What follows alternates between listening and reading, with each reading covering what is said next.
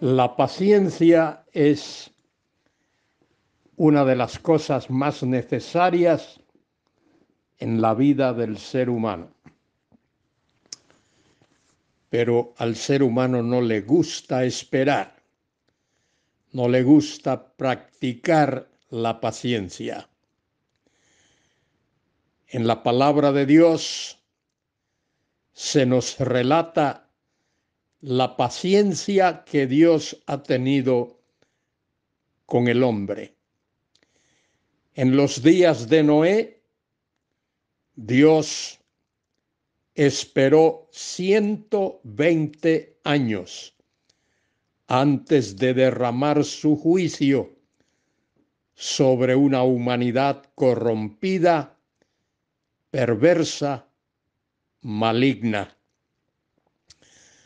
También se nos relata en el libro del Génesis cómo Abraham, aquel hombre a quien Dios llamó de Ur de los Caldeos, tuvo que esperar hasta el día cuando Dios cumplió en él su promesa.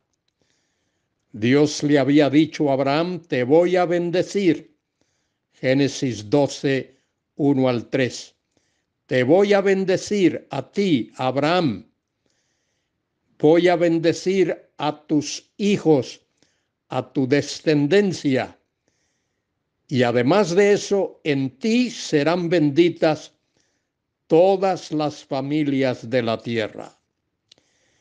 Esa promesa de bendecir a todas las familias de la tierra a través de la simiente de Abraham, tuvo que esperar un tiempo largo. Es importante practicar la paciencia y saber esperar. Aguardamos con paciencia, dice Santiago, aguardamos con paciencia la venida de nuestro glorioso Señor Jesucristo. Soy Luis Carballosa. Hoy quiero comentar con vosotros el capítulo 5, versículos 9 al 11. Es decir, hoy comento con vosotros, analizo con vosotros Santiago capítulo 5, versículos del 9 al 11. Son tres breves versículos, pero llenos de enseñanza. Dice el versículo 9, hermanos, observe la manera tierna y cariñosa como Santiago se refiere a sus lectores. Él era el pastor de esos lectores. Sus lectores eran judíos, esparcidos por el imperio romano. Estaban atravesando por pruebas, por dificultades, por tribulaciones y en medio de esas pruebas, de esas dificultades, de esas tribulaciones, hacían algo que no debían hacer. Se quejaban el uno contra el otro, se acusaban el uno al otro y se maltrataban el uno al otro. Dice Santiago, hermanos, de una manera cariñosa, de una manera tierna, y les dice, no os quejéis. La palabra quejarse ahí significa acusarse, maltratarse unos contra otros. En medio de las dificultades, en vez de animarse, de apoyarse, de alentarse unos a otros, aquellos hermanos se acusaban, se maltrataban, decían cosas que no debían salir de sus labios contra sus propios hermanos. No os quejéis unos contra otros. Y dice Santiago, para que no seáis condenados, para que no seáis juzgados. El juicio de Dios, particularmente en el tribunal de Cristo, vendrá sobre aquellos que practican cosas impropias del creyente, del cristiano, para que no seáis condenados. Y dice Santiago, he aquí el juez está delante de la puerta. Dios escucha cada palabra que sale de nuestra boca.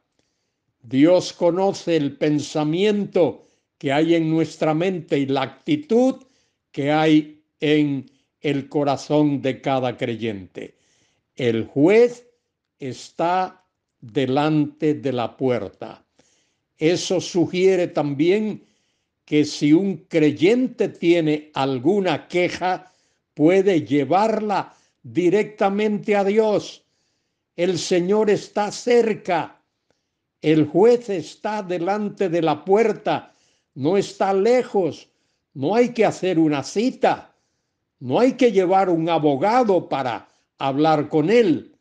Todo creyente, todo cristiano, tú hermano, tú hermana, yo mismo, tú y yo tenemos acceso en la presencia de Dios.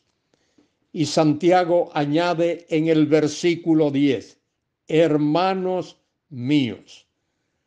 Ahora lo pone todavía de una manera más cercana, más íntima. En el versículo 9 dice hermanos.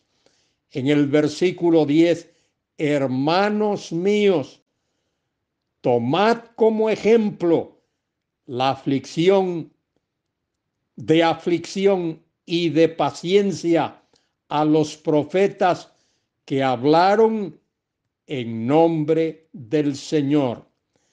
Profetas como Elías, cuánta persecución recibió Elías. Jezabel lo persiguió, lo iba a matar. El profeta Jeremías, cuánta persecución. Fue colocado en una cárcel, en una mazmorra, para que muriese allí olvidado el profeta Isaías sufrió también serias persecuciones.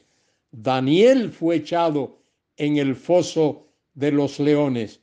Hermanos míos, tomad como ejemplo de aflicción y de paciencia a los profetas que hablaron en nombre del Señor. El profeta era un hombre que representaba a Dios delante de los hombres.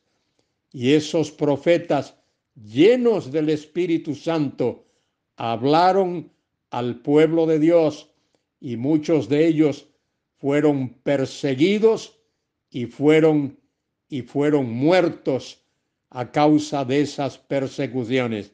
Como he dicho ya, Elías tuvo que correr corrió alrededor de 100 kilómetros huyendo de Jezabel, aquella malvada esposa del rey Acab, sacerdotisa de Baal.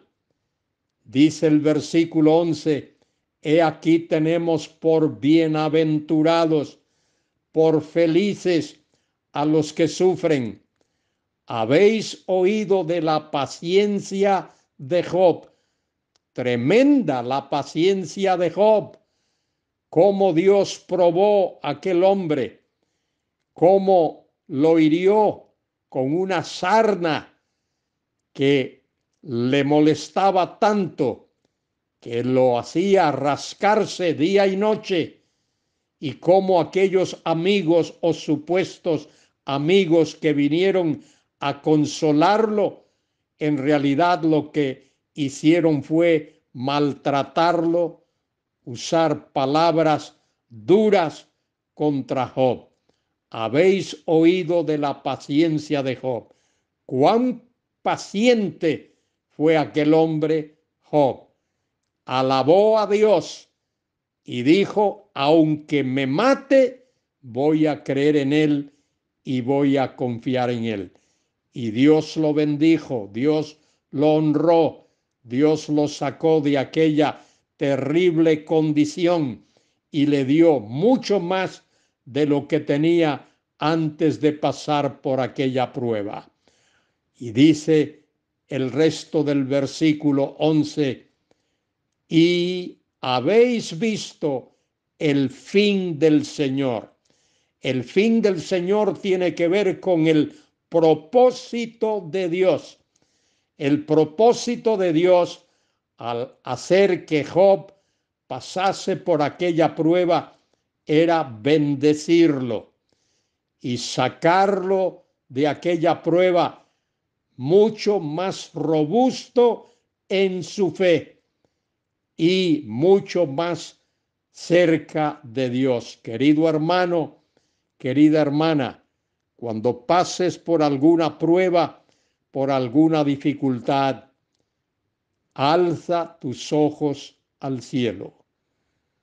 No te sientas derrotado ni apagullado. Alza tus ojos al cielo y pon tu fe y tu confianza en el mismo Dios en el que Job confió en el Dios que Pablo confió, en el Dios y Padre de nuestro Señor Jesucristo. Habéis oído de la paciencia de Job y habéis visto el fin, lo que Dios hizo con él, cómo Dios lo bendijo siete veces más de lo que tenía antes de pasar por aquella prueba. Y el versículo termina diciendo, que el Señor es muy misericordioso y compasivo. Qué tremenda expresión. El Señor, el soberano, es muy misericordioso y compasivo. Él es misericordioso y compasivo contigo, querido hermano, querida hermana. Él ha sido misericordioso y compasivo conmigo. Alza tus ojos al cielo. Alcemos nuestros ojos al cielo. Ahora mismo, tú y yo, con la plena certidumbre, con la confianza absoluta, como dice Santiago aquí, tened también vosotros paciencia y afirmad vuestros corazones porque la venida del Señor se acerca. Y esa es nuestra confianza, esa es nuestra fe, ese es nuestro apoyo.